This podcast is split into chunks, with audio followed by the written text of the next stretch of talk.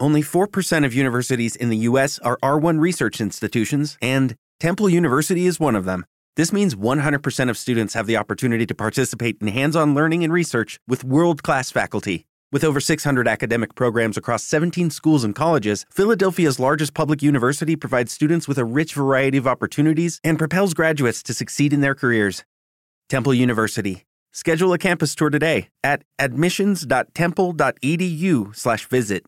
Hey guys, it is Ryan. I'm not sure if you know this about me, but I'm a bit of a fun fanatic when I can. I like to work, but I like fun too. It's a thing. And now the truth is out there. I can tell you about my favorite place to have fun Chumba Casino. They have hundreds of social casino style games to choose from, with new games released each week. You can play for free anytime, anywhere. And each day brings a new chance to collect daily bonuses. So join me in the fun. Sign up now at chumbacasino.com. No purchase necessary. VGW Group. Void were prohibited by law. See terms and conditions. 18 plus.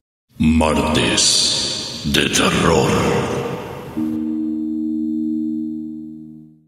Only 4% of universities in the U.S. are R1 research institutions, and Temple University is one of them. This means 100% of students have the opportunity to participate in hands on learning and research with world class faculty. With over 600 academic programs across 17 schools and colleges, Philadelphia's largest public university provides students with a rich variety of opportunities and propels graduates to succeed in their careers.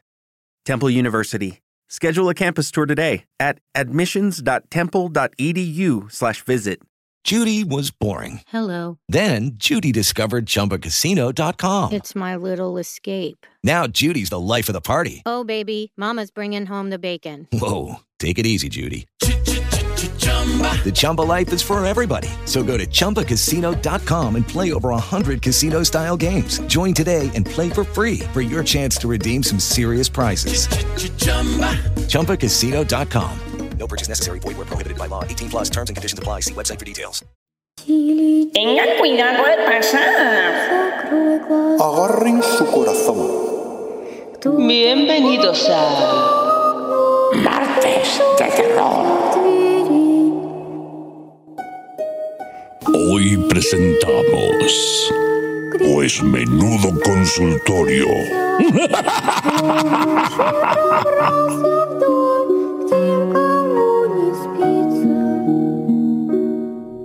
Legión, valilla, por favor. ¡No, no! ¡Destrozaré la casa! ¡Toda la casa! Legión, hagas lo que hagas, no te devolveré tus dibujos ni tus lápices. Estás castigada. ¡De eso nada! ¡De eso nada! ¡Nada! Pero por favor, que alguien haga algo. Esto no se puede permitir. No va a dejar títere con cabeza. Pequeño. Trauma. Encierra de una maldita vez a ese monstruito. Pero si lo intento, es que como comprenderás no se deja. Una de dos. O tomas medidas o las tomo yo. Pero, ¿qué puedo hacer? Tú eres el listo aquí. Estoy seguro de que te sabes algún truquito para pararla. ¿Truquito? Sí, algún conjuro, pero un conjuro de verdad. Porque lo que es Evaristo, la memoria ya no le furula. Muy gracioso. Pero viejo, si tú mismo lo reconoces. Pues yo estoy con Tony. Pero, ¿cómo le voy a hacer un conjuro? Haz memoria y verás cómo puedes. Pero es un método demasiado violento. Violento, dice. ¿Y esto no es violento? Pero seguro que hay otra forma más civilizada. ¡Tus esmaltes de uñas, gorda! ¡Se acabó! Pero, Lady, ¿qué haces? ¡Eh, eh! ¡Deja mi grimorio! ¡Que bastante se ha liado ya! ¿Y entonces qué debemos hacer? ¿Conformarnos con que ese pequeño demonio nos destroce hasta la vida?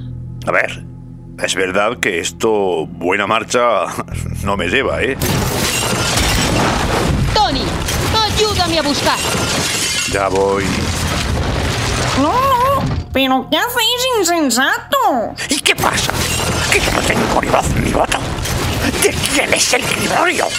Evaristo, no haces nada para ayudarnos. Solo estorbar. Habrás visto la tía. Trae eso aquí. De ninguna manera. Dámelo. Dámelo ahora mismo. Eso que te lo has creído tú, maldito papanata. ¡Qué vergüenza! Igual que los críos. Te vas a enterar. ¡Ah! Me acabas de dar un empujón. Esto, Evaristo, esto no te lo puedo perdonar. Te vas a enterar. ¡Uy! ¡Qué miedo que tengo! Bueno, ya está bien. Tenemos un problema grave y vosotros solo pensando en discutir. ¡Empezó ella! Es que no tienen remedio. Muy bien hecho, gordita. Eso. Apriétales las tuercas a ver si dejan de ser tan perdularios y tan analfabetos. ¡Sí, sí!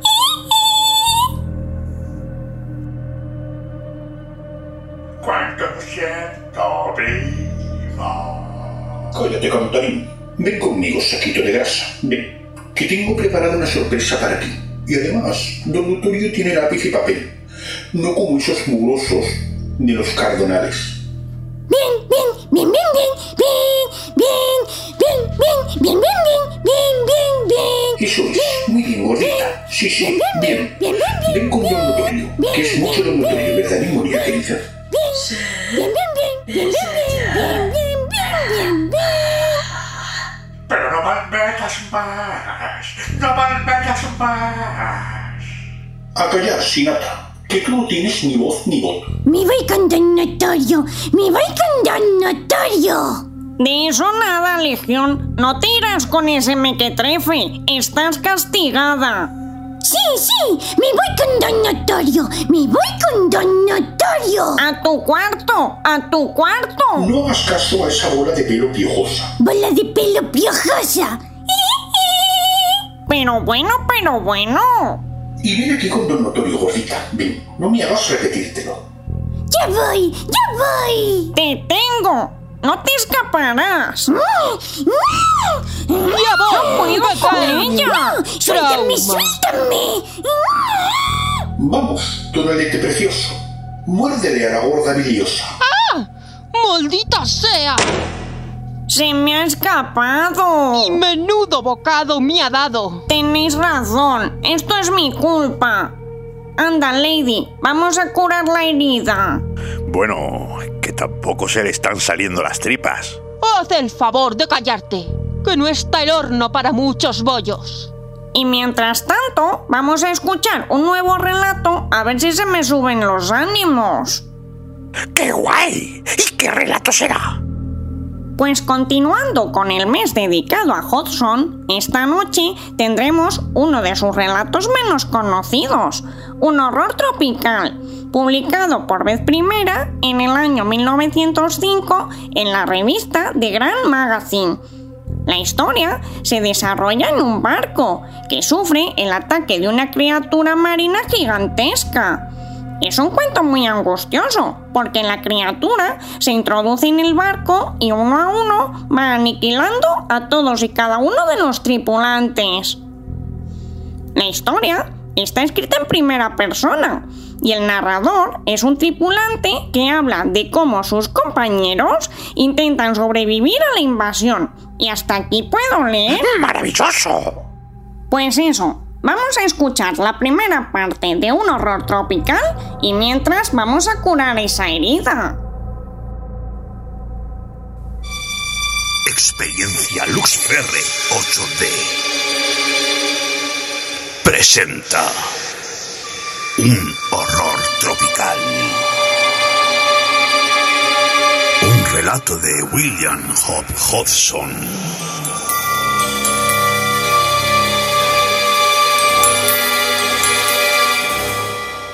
En las voces de Tony López, Rebeca Quijarro y Rafael Linden.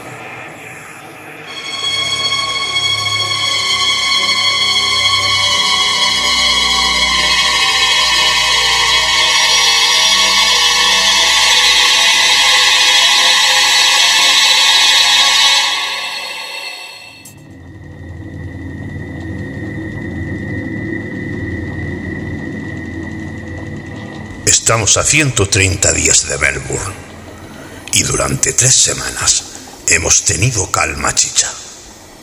Es medianoche y hasta la guardia encubierta, que será a las 4 de la madrugada, voy a sentarme en la escotilla. Un momento más tarde, Jockey, nuestro grumete, viene a charlar conmigo. Son muchas las horas que permanecemos sentados, conversando durante las vigilancias nocturnas. Aunque, a decir verdad, es Jockey el que habla. Yo me contento con fumar y escucharle, gruñendo de cuando en cuando para demostrarle mi atención. Jockey lleva algún tiempo callado, con la cabeza inclinada, en honda meditación. De pronto, la levanta, con la evidente intención de hacer alguna observación. Pero al momento veo como su rostro se desencaja en una horrible mueca de espanto. Se echa hacia atrás, con los ojos mirando al vacío. Luego abre la boca. Prorrumpe en unos sonidos inarticulados y cae de la escotilla, golpeándose la cabeza contra el suelo de cubierta. Intentando averiguar el motivo, vuelvo la cabeza. Dios mío. Elevándose por encima de las planchas del barco, distingo claramente a la luz de la luna una inmensa boca a una braza de distancia. De sus gruesos labios surgen unos tentáculos. Entonces, la cosa se acerca más al barco. Cada vez aparece más alto, más alto, más horrible. No tiene ojos visibles, solo aquella boca, encima de un cuello semejante al tronco de un árbol. Y ese cuello, mientras lo contemplo fascinado, se curva hacia adentro con la celeridad de una enorme anguila. Luego se convierte en una serie de pliegues y arrugas. No acabará nunca. El barco sufre una tremenda sacudida por estribor al sentir el peso del monstruo. Luego, la masa ancha y aplastada sin forma se desliza por encima de la borda y cae encubierta con un choque sordo. Durante unos segundos, el horrible animal yace como un montón de cordajes babeantes. Después, con movimientos muy veloces, la monstruosa cabeza avanza por cubierta. Cerca del mástil principal se hallan los cajones con las viandas y en lo alto de la pila hay uno con carne de buey salada. El olor de la carne parece atraer al monstruo. Veo cómo la huele con respiración afanosa. Increíble. Abre los labios y deja ver cuatro espantosos colmillos. Mueve la cabeza. Se oye un crujido. La carne y el barril han desaparecido.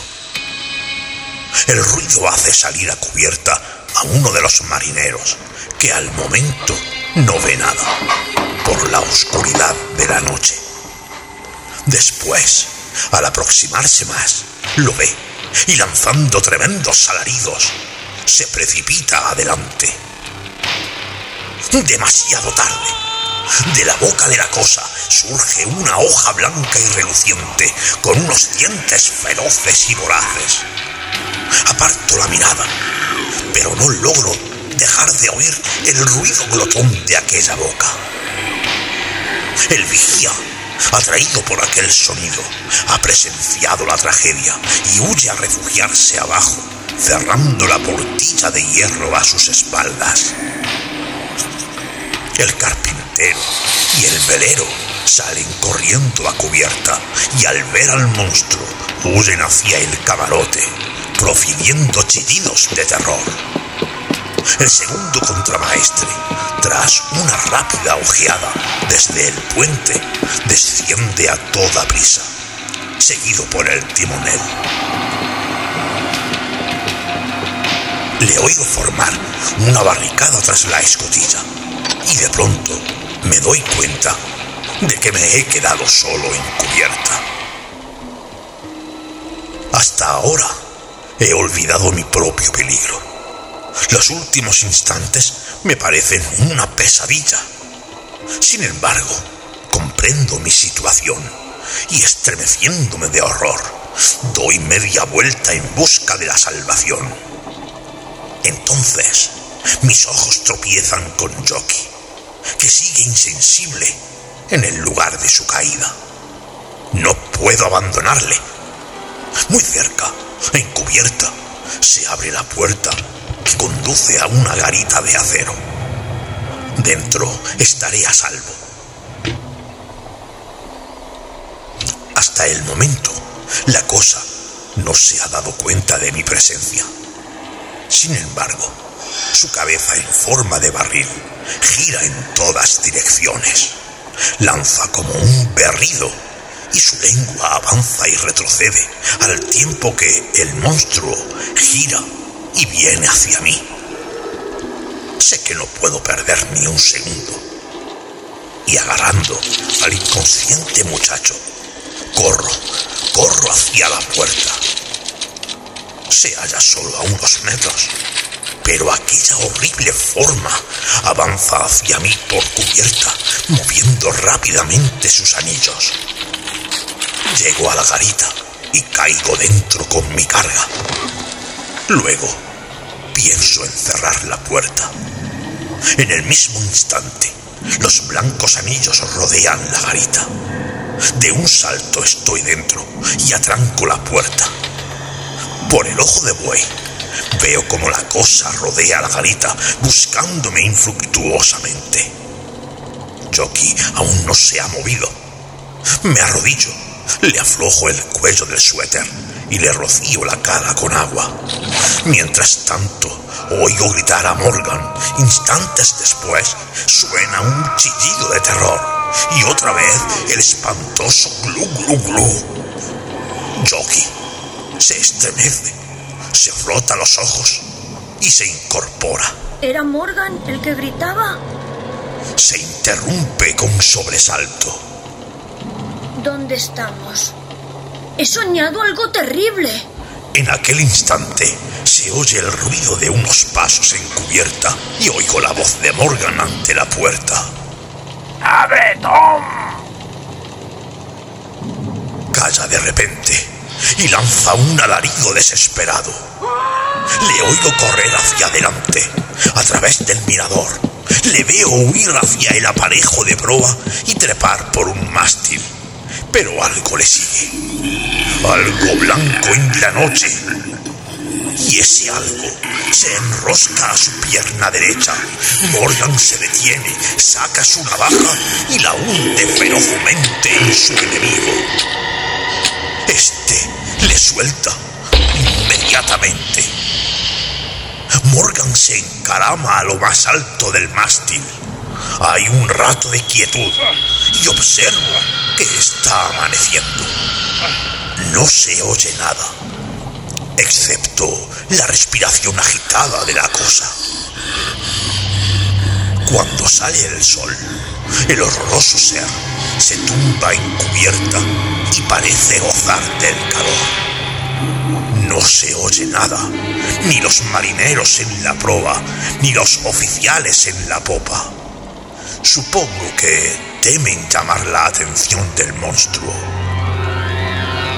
Un poco después oigo un disparo de pistola a popa y veo a la serpiente levantando su inmensa cabeza para escuchar. Es así como puedo ver su parte interior y distingo con claridad lo que ocultaba la noche. En la boca hay un par de ojos diminutos que parecen guiñar con inteligencia diabólica. Balancea la cabeza de lado a lado, lentamente. De pronto, sin previo aviso, se vuelve rápidamente y mira por el ojo de buey. Me aparto de allí. Pero no lo bastante deprisa. Me ha visto y aplasta la cabeza contra el cristal. Suspendo la respiración. Dios mío, si se rompe el vidrio. Estoy petrificado. De la mirilla viene un sonido espantoso. La cosa lo está arañando. Me estremezco. Recuerdo que hay unas portillas de hierro que cierran los ojos de buey cuando hace mal tiempo.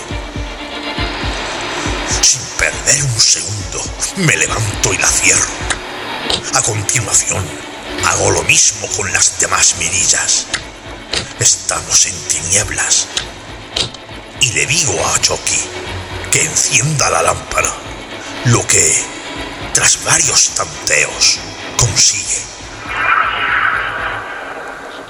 Me duermo una hora antes de medianoche. Me despierto súbitamente varias horas más tarde a causa de un grito de agonía y el horrible glu glu glu. Sospecho lo ocurrido. Uno de los hombres ha salido del camarote en busca de agua. Evidentemente ha confiado en la oscuridad para disimular sus movimientos. Pobre chico, ha pagado su confianza con la vida. Ya no puedo dormir, aunque el resto de la noche pasa tranquilamente. Al amanecer dormito un poco, pero me despierto a menudo, sobresaltado. Jockey duerme plácidamente. No obstante, parece agotado por el sufrimiento de las últimas 24 horas. Le llamo hacia las ocho y nos desayunamos ligeramente con galletas y agua. Afortunadamente, el agua no falta. Jockey parece restablecerse y habla levantando la voz. Seguramente demasiado alto para nuestra seguridad. Mientras él habla, suena un tremendo golpe contra la puerta. Jockey calla al momento. Mientras estamos sentados, me pregunto qué harán los otros, qué comerán, cómo podrán estar sin agua y qué nueva tragedia estará a punto de ocurrir. A mediodía, oigo una detonación seguida de un mugido ensordecedor. Como se astilla la madera y los gritos de los marineros. Me pregunto en vano qué estará sucediendo y empiezo a razonar. Por el sonido del disparo, comprendo que se trata de algo más pesado que un rifle o una pistola. Y a juzgar por el mugido de la cosa, el proyectil habrá hecho blanco. Pensando más, me convenzo de que por algún medio ignorado han disparado con el pequeño cañón de que disponemos y aunque sé que alguien debe estar herido, tal vez muerto, experimento una gran exaltación cuando oigo mugir otra vez a la cosa. Comprendo que está herida, quizá mortalmente. Poco después, no obstante, el mugido se apaga y solo un sonido bajo y ocasional que denota más ira que sufrimiento me dice que el monstruo aún vive. Por la inclinación del barco a estribor, comprendo que la cosa está en aquel lado y aliento la esperanza de que posiblemente se haya hartado de nosotros y ansía volver al mar. Por unos instantes reina el silencio y mi esperanza va en aumento. Me inclino hacia Jockey y le despierto. Dormía de bruces sobre la mesa. Se levanta lanzando un grito. Le hago callar.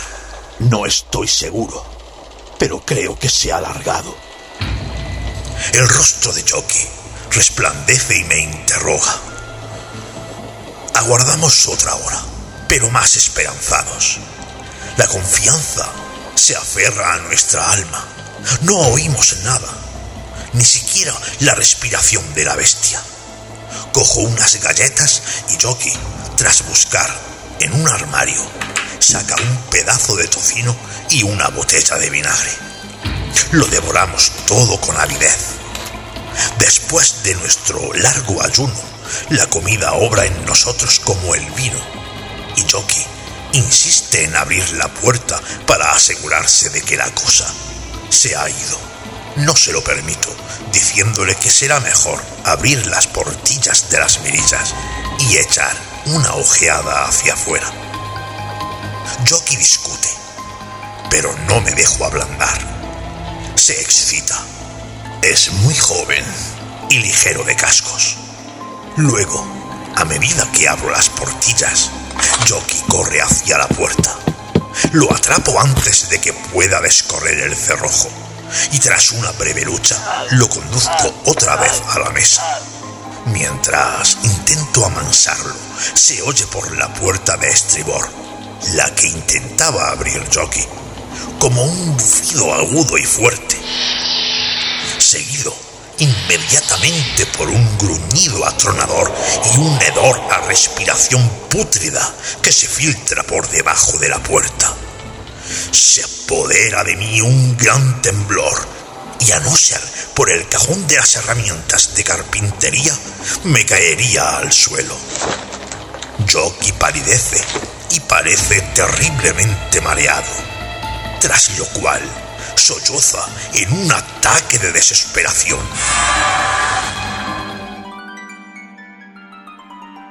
Estás escuchando Martes de Terror. En Alma en Radio, Glam Stereo y Radio Trovador.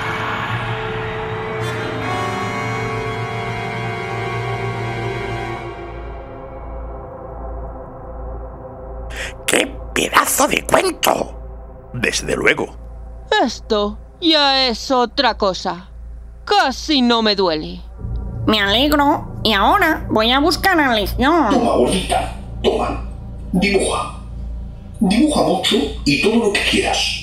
¿Pero qué haces? ¿Qué haces? Eso digo yo. A ver qué haces. Si es que hasta este muchacho tan corto tiene razón. Pero oiga, señora, deje de faltarme. ¡Calla, tartamudo! Y dale perico al torno. ¿Te parece que tenemos ya pocos problemas? ¿Qué quieres? ¿Que esta criatura acabe con el mundo? ¡Hala! ¡Trae todo esto para acá! ¡No, no, no!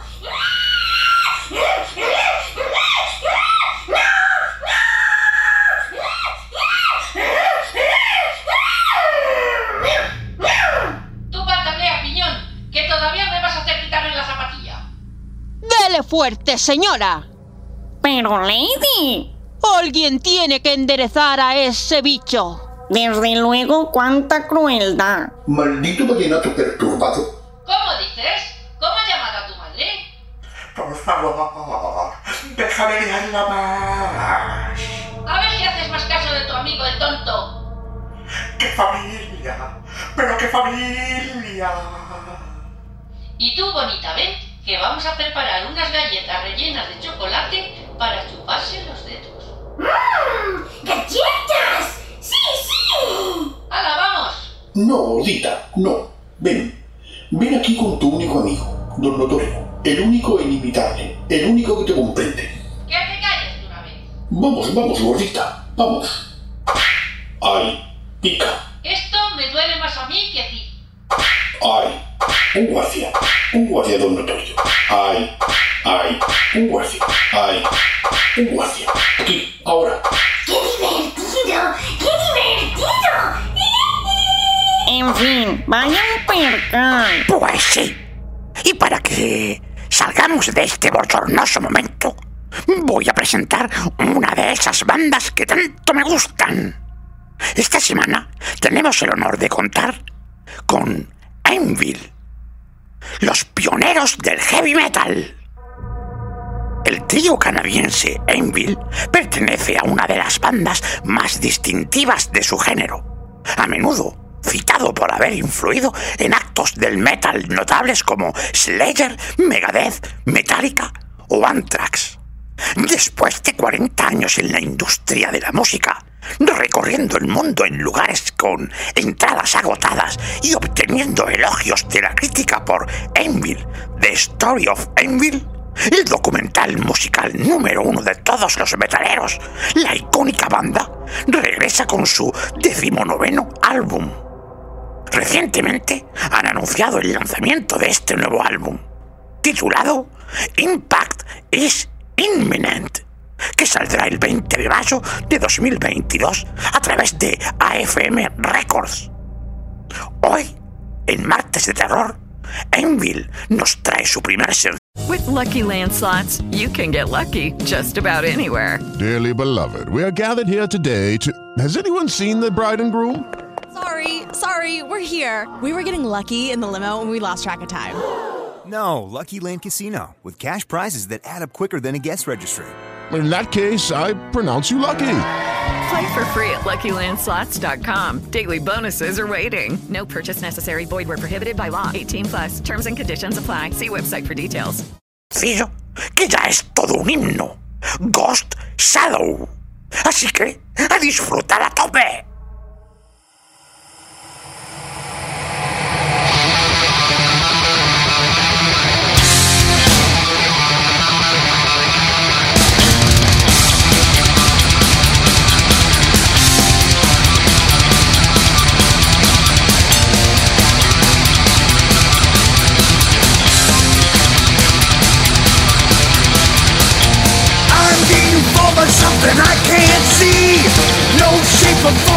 Invisibility. Always there, but I never know. Benign or hostile, friend or foe.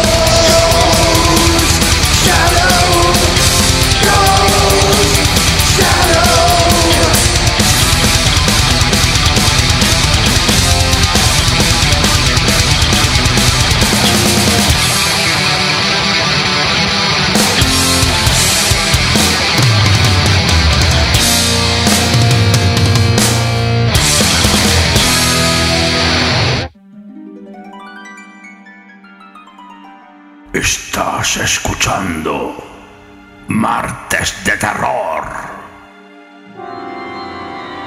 En Alma en Radio, Glam Stereo y Radio Trovador.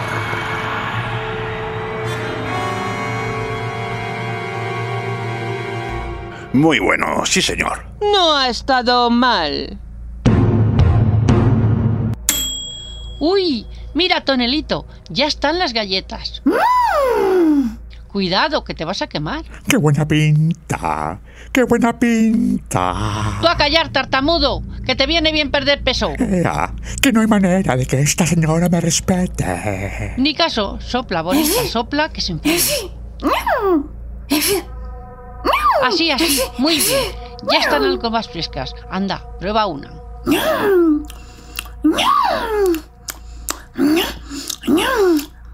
¡Qué rica, qué rica! Están ricas, ¿verdad? Pues cómetelas todas, que son todas para ti. Yo también quiero probar una.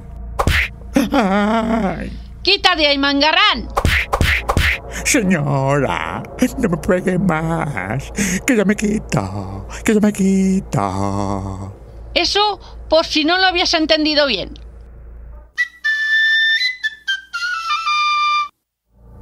¡Qué casa de locos! En fin, yo ya no sé qué hacer, pero mientras tanto vamos a escuchar la segunda y última parte de un horror tropical que seguro que lo estáis deseando.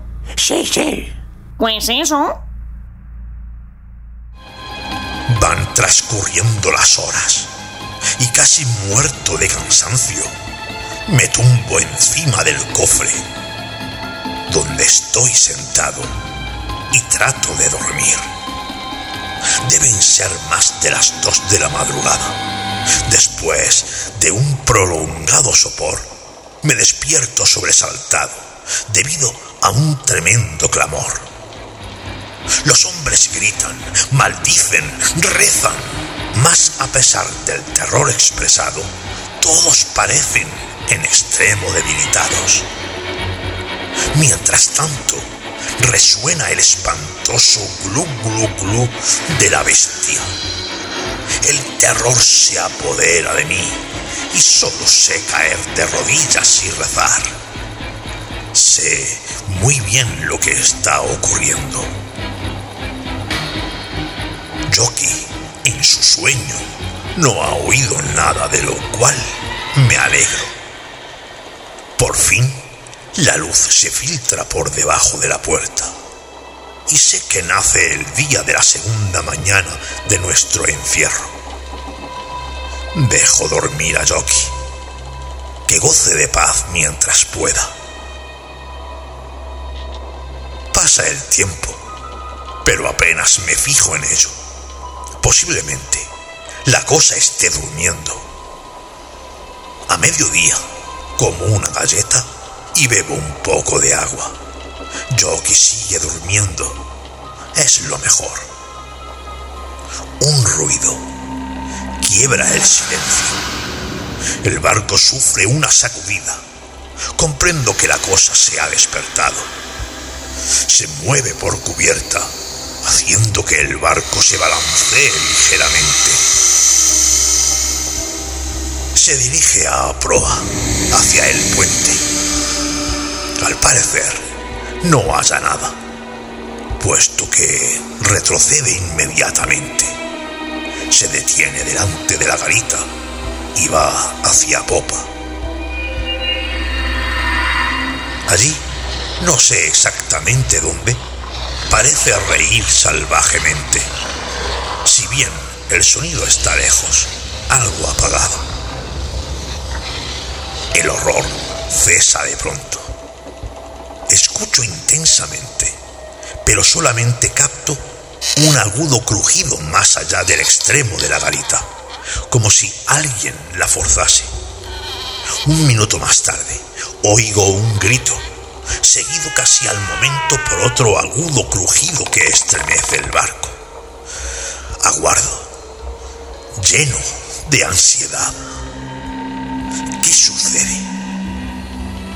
Los minutos transcurren con lentitud.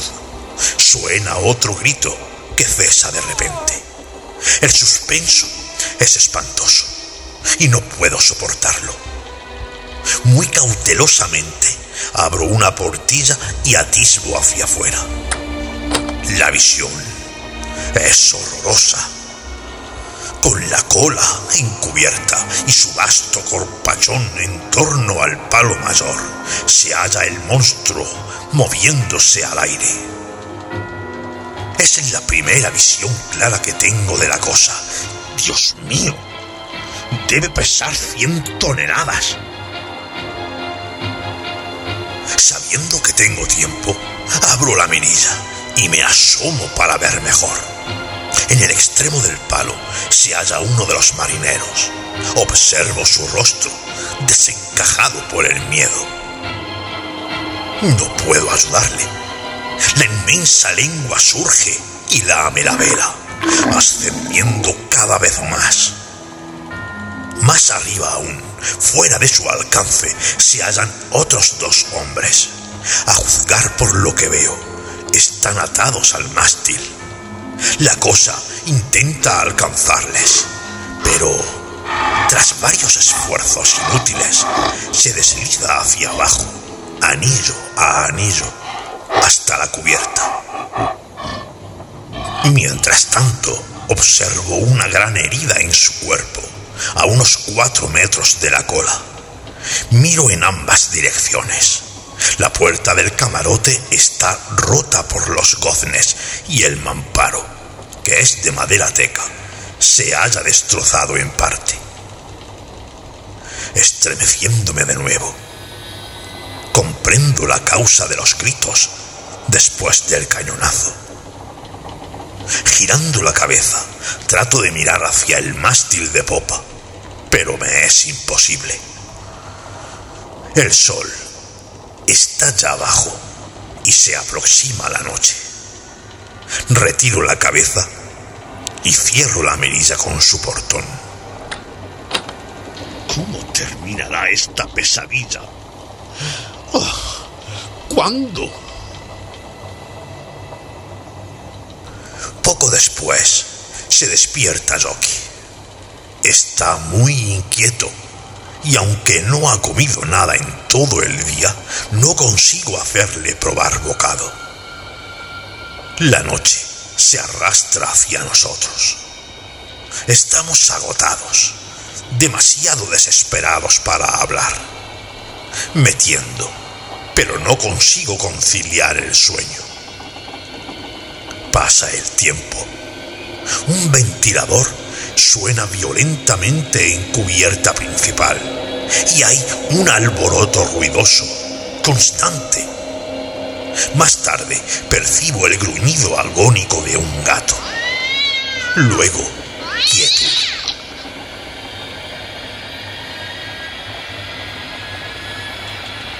Una hora después, se oye un chapuzón. Nuevamente, silencio como en la tumba. Ocasionalmente me siento en el cofre y escucho, pero no oigo ni un leve susurro. El silencio es absoluto. Incluso ha cesado el ruido de la maquinaria.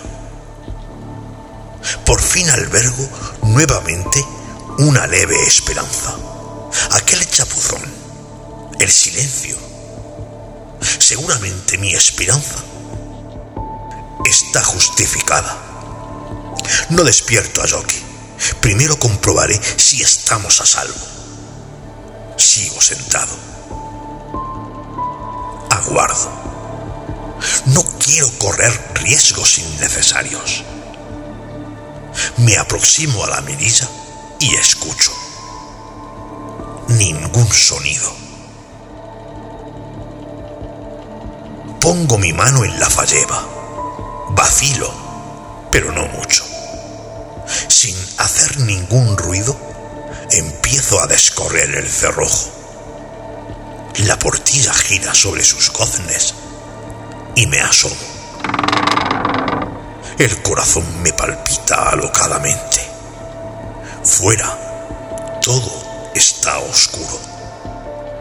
Tal vez La luna se oculta detrás de una nube. De pronto, uno de sus rayos penetra por la mirilla, desapareciendo al instante. Sigo mirando. Se mueve algo. Otra vez el rayo de luz.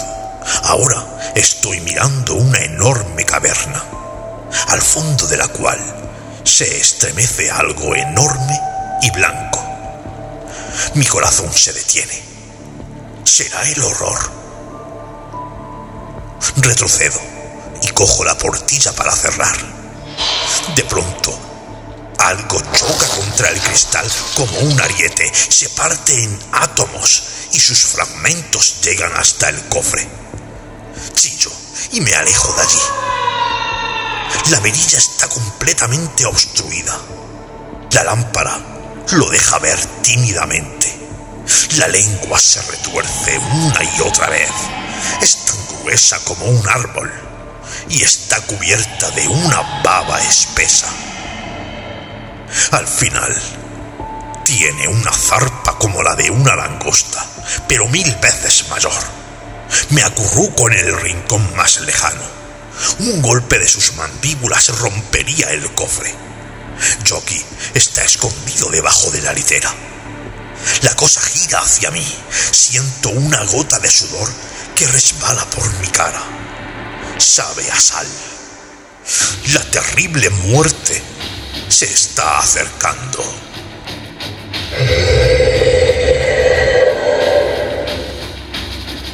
Ruedo hacia atrás. La cosa ha aplastado la jarra de agua contra la que me apoyo y pierdo el equilibrio, mientras el suelo se inunda de agua. La zarpa se eleva, luego baja, con un movimiento inseguro pero muy veloz, y golpea fuertemente el suelo a un palmo de mi cabeza. Jockey jadea horrorizado.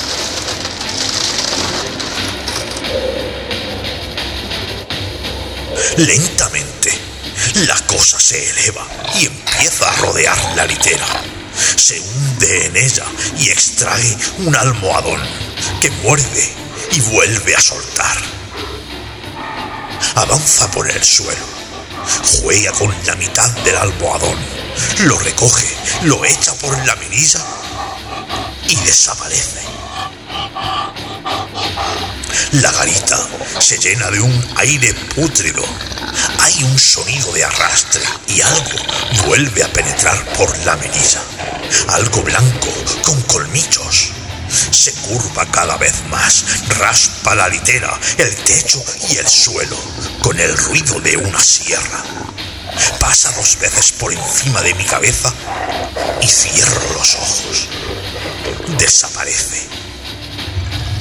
Ahora suena al otro lado de la garita, cerca de Jockey. De repente, el ruido rasposo queda ahogado, como si los colmillos pasaran por encima de una sustancia blanca. Jockey chilla y el sonido rasposo cesa totalmente. Abro los ojos. La punta de la inmensa lengua se halla enroscada y algo gotea de ella. Luego se retira velozmente, dejando que los rayos de la luna entren por la mirilla. Me pongo de pie. Miro a mi alrededor. Observo de manera mecánica los destrozos producidos en la garita, los cofres rotos, las literas destruidas y algo más. Yogi, grito arrodillándome. La cosa vuelve a estar junto a la mirilla. Busco una herramienta. He de vengar a Yoki. Ah, junto a la lámpara se halla el cajón del carpintero. Veo un hacha. Salto adelante y me apodero de ella. Es pequeña, pero contundente. Compruebo el filo. Ya estoy junto a la mirilla. Me sitúo a un lado y levanto el arma. La enorme lengua vuelve a abrirse paso en busca de los restos de Yoki. Llega hasta ellos. Entonces, gritando, ¡Yoki! ¡Yoki! Golpeo salvajemente una y otra vez, jadeando ruidosamente. Una vez más, y la monstruosa masa cae al suelo, retorciéndose como una culebra. A través de la mirilla entra una inundación cálida. Ahí, el sonido de acero roto y un espantoso mugido. En mis oídos suena una canción que va aumentando de volumen más y más. Después, todo se vuelve oscuro.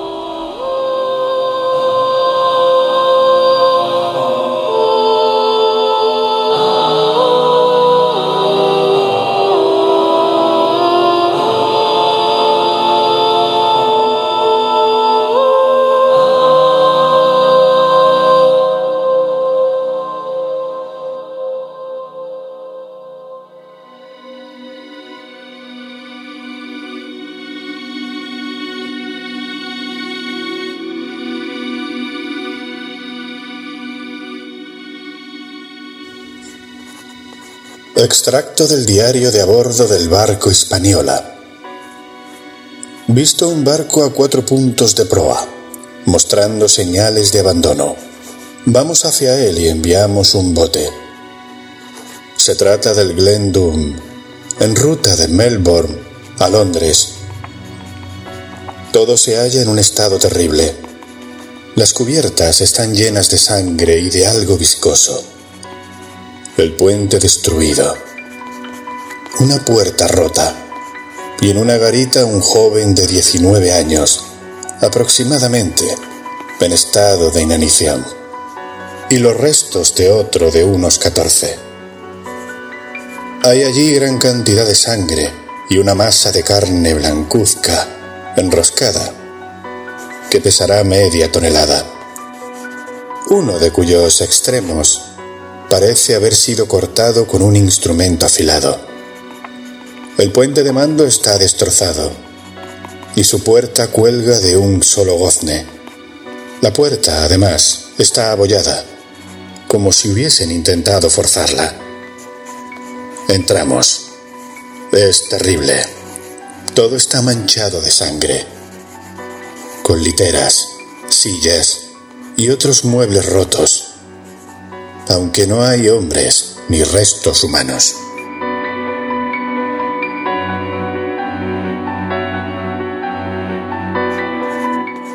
...24 de junio... ...pasamos nuevamente a la garita... ...el joven da muestras de recuperación... ...cuando vuelve en sí... ...dice llamarse Thompson... ...y que han sido atacados por una inmensa serpiente... ...aunque debe tratarse de una serpiente de mar...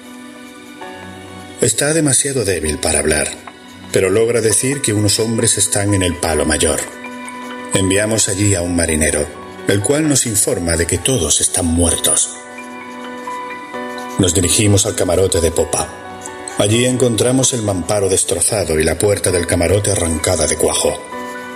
Hallamos el cuerpo del capitán, pero ningún otro oficial. Observamos un pequeño cañón con señales de haber sido recientemente disparado. Regresamos a nuestro barco. Tras enviar allí al segundo contramaestre y a seis marineros, tenemos a Thompson con nosotros. Ha escrito su versión del espantoso caso. Y ciertamente, después de ver el estado del barco, refrendamos completamente su historia. Firmado William Norton, capitán. Tom Briggs, primer contramaestre.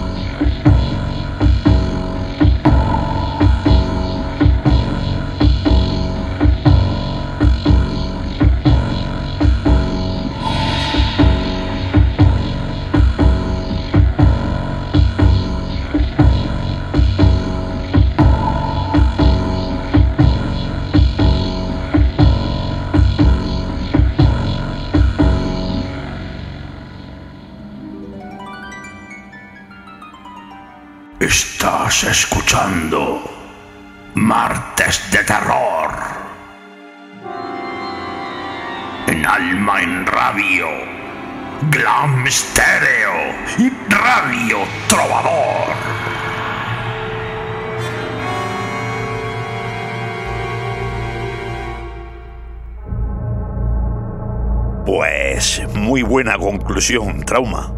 Pero no me lo agradezcas a mí, sino a Hudson. Bueno, pero a ti te agradezco la selección. Ah, eso vale. Bueno, pues con este relato hemos terminado ya el programa de hoy. Así que yo creo que nos vamos a despedir ya, ¿no? Pues sí, pero no sin enviar un saludo a nuestros amigos de Editorial Aeternum, el grupo de Facebook Literart, Caosfera Libros y Ediciones Bernacci. Y un saludo también para nuestros oyentes de Alma en Radio, Glam Stereo y Radio Trovador. Eso. Y recordaros que podéis suscribiros a nuestro proyecto multipodcast Luxferre Audios, donde encontraréis cuatro podcasts diferentes: Martes de Terror, El Grimorio de las Almas Condenadas, Momentos Eróticos Dos Rombos y Cinesfera. En las mejores plataformas: Spreaker, iVoox, Spotify, Google Podcast, iHeartRadio, en Amazon Music y en muchas más. Muy bien, viejo. Pues nada, yo me voy a buscar a Legión. Vamos, vamos, Cantarín, vamos, dale. Ya voy, ya voy. Un momento, ¿qué están haciendo esos? Ya estamos en el aire. Estamos jugando. Mejor no quieras imaginártelo.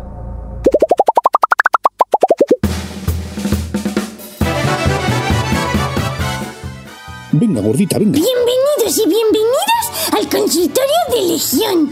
Yo solucionaré todos sus problemas. Así se habla, así se habla. El nuevo programa de éxito. El consultorio de Legión. Pero esto... Llámenme a contarme sus problemas. Teléfono 555555555555555. ¿Quién te ha enseñado a ti a darle nuestro teléfono a cualquiera? Maldita vieja bruja. ¿Cómo? Espera, que voy. Tenemos una llamada. Ya mismo. ¿Sí? ¿Quién es?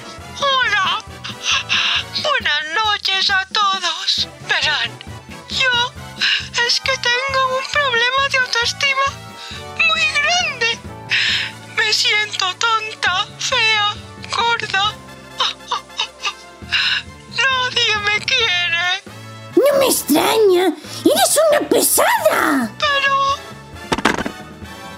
Muy bien hecho, gordita. Así se hace. Tenemos otra llamada. Adelante. Mira usted, pues, no sé por dónde empezar. Me siento muy inseguro, muy, muy, muy, muy inseguro. Mi mujer me ha puesto los cuernos y, y me ha tratado como un idiota. Y ahora, y ahora tengo complejo de inferioridad, digo, de inferioridad. No me importa tu vida, analfabeto. Así se hace, así se hace. Un aplauso para la gordita. Pero esto no es un consultorio ni nada. Cállate, cantarín, que no tienes ni puta idea. ¿Verdad, Nimonía querida? Sí. Pero bueno, ¿hasta qué punto vamos a llegar? Esto es inadmisible. Utilizar a Legión de esta manera. Anda, menos drama. Qué bien que ella se presta a este circo bochornoso. Es demasiado pequeña y se deja manipular.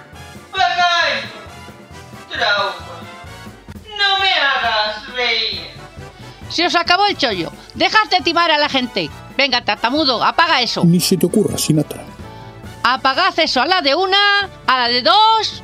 Porque tú lo digas, gorda.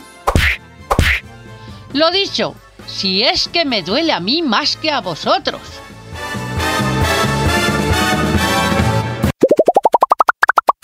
Esta niña no puede estar ahí con tanta violencia. Voy a por ella. Vamos, Lady. ¿Yo? Sí, solo puedo confiar en ti. Gracias por lo que me toca. Lo mismo digo. ¡Vamos!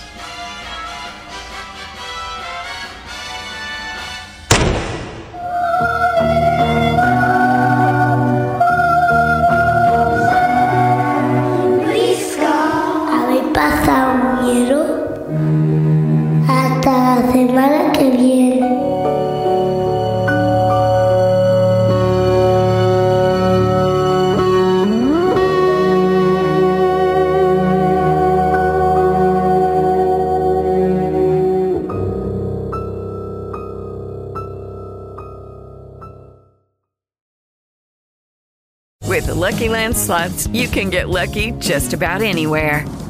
This is your captain speaking. Uh, we've got clear runway and the weather's fine, but we're just going to circle up here a while and uh, get lucky. No, no, nothing like that. It's just these cash prizes add up quick. So I suggest you sit back, keep your tray table upright, and start getting lucky.